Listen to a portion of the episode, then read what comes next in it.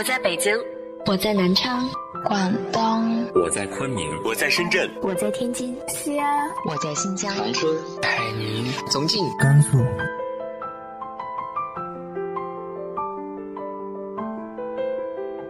这里是 FM 幺八零八四，昨天的你的现在的未来，我是主播背着吉他的蝙蝠女侠。无论你在哪儿，这里都有我的温暖等你。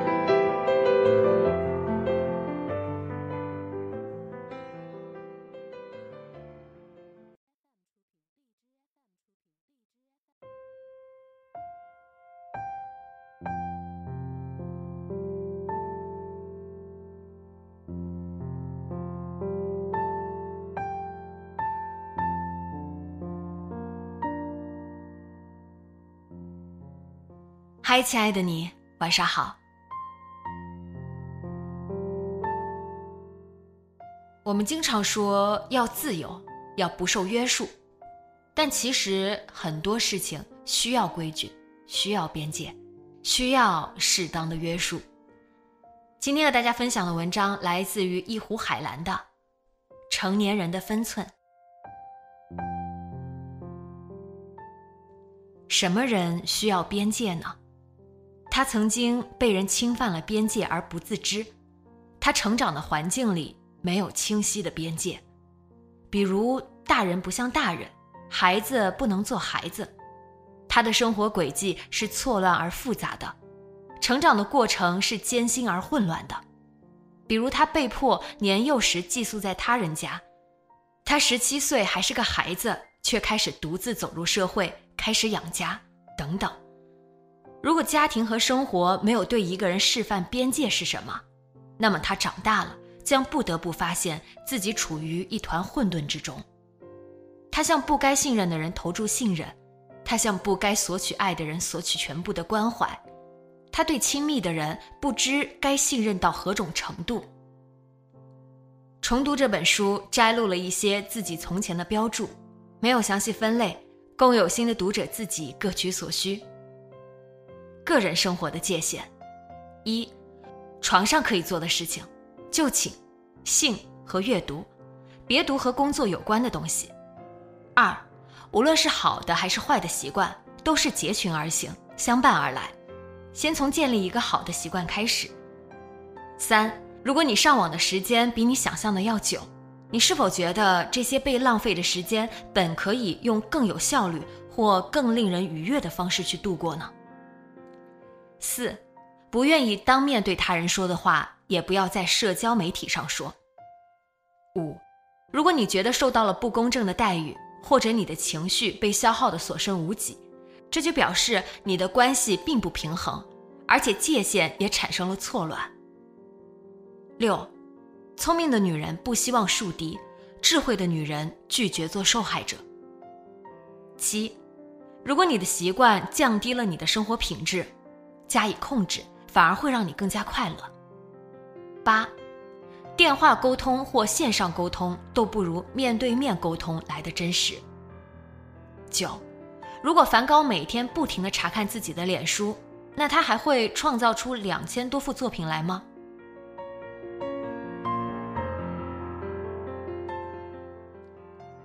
工作边界，同事之间，一。不要觉得自己在第一天或者第一周就能结交朋友，放慢脚步。二，不要立刻谈论自己的生活，要有所保留。三，如果没有得到加薪，不要公开抱怨。四，不要抱怨或怨恨，做真正的自我，按自己的方式工作，但要知道每个人都有机会做老板。五，如果你是领导。不要和某个同事过分亲近，不能和同事约会，不要在酒桌上散布同情，不要一起去买鞋或八卦，把社交留给朋友，不要触及工作圈。六，如果你是办公室那个被欺凌的人，或者你是这种欺凌和被欺凌之外的旁观者，那么你就很难改变这种形式。通过其他方式改善这种环境的话，你的处境会好起来。这就意味着轻视他，或者坚强忍耐下来。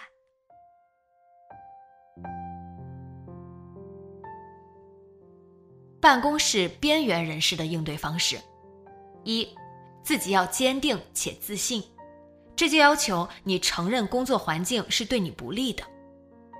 二，专注于自己的工作，想想自己是为什么而被雇佣的，以及你擅长的是什么。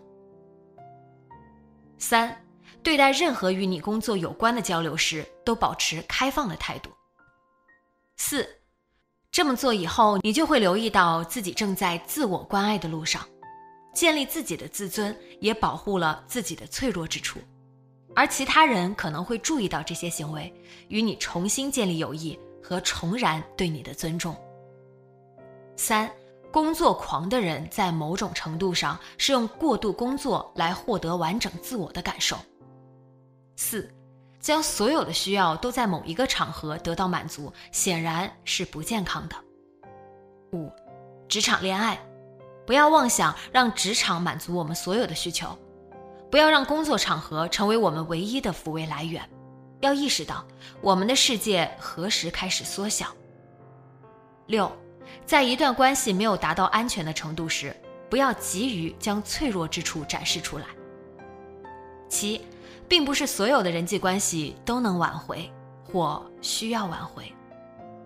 八，将同事发展成朋友或恋人时要谨慎，因为关系失败时，你不仅仅失去朋友。九，一定要在工作时间上设限。十。良好的个人边界不会冒犯他人。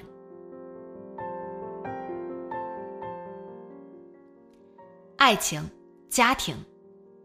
一，浪漫主义的爱情神话让我们所有人都注定成为失败的夫妻，因为这类故事蕴含着千古以来的爱情理念，即双方没有界限，存在于同一个泡泡中，共享同一个界限。二，不要总是一个人负责安排两人的闲暇时间，要分担。三，不管安排了什么，另一方也要心甘情愿的参与，这一点至关重要。四，不要靠这段感情来满足你所有的需求。五，共同承担两人日常生活琐事的责任。六，就算有时有些事情更合对方的胃口，你也要欣然加入。并享受其中的乐趣。七，尊重对方并表现出来，向对方说感谢，真心实意的。对方可能让你感到不开心，但不要搞得人尽皆知。尊重这段感情，这是底线。八，如心有疑虑，按下暂停键，尽一切可能回到体贴的状态。九，安排一天中一起相处的时间，如一起吃饭。喝咖啡、通电话以及统一睡眠时间。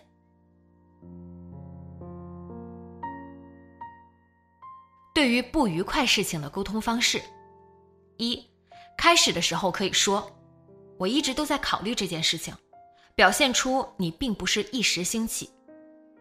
二、先说些满意之处，如果能慢慢来，一定慢慢来。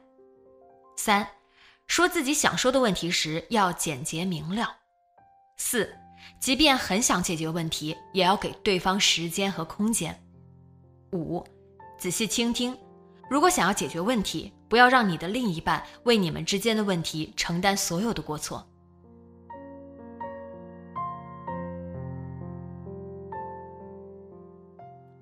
朋友，一，不论两人是异性还是同性，相互之间产生性吸引的人不可能成为朋友。二。如果你发现自己常常抱怨某个朋友，听从内心的声音，重新审视这段关系，可能是时候放弃了。三，反抗敌人需要巨大的勇气，但反对朋友同样需要巨大的勇气。四，你永远无法在假的朋友面前展现出真实的、最好的自己，因为你总是有所防备，或者想要取悦对方。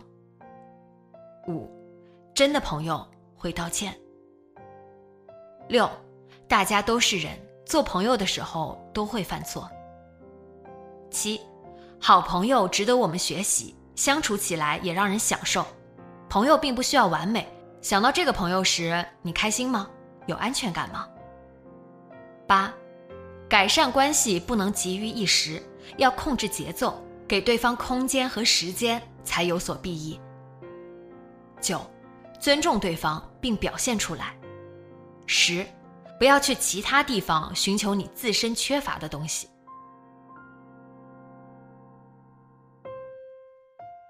家庭之间，一，没有任何明文规定你一定要和某个人保持关系，不管对方在你生命中占有什么样的血缘或社会地位。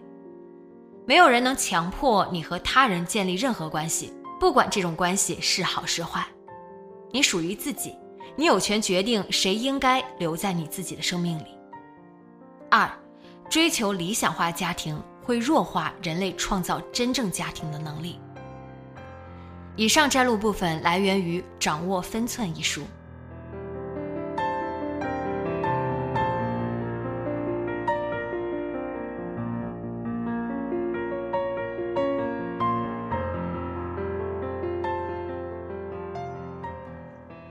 你是如何掌握生活中的分寸的呢？直接在节目下方留言分享给我吧。今天的节目就到这里，今晚做个好梦，晚安。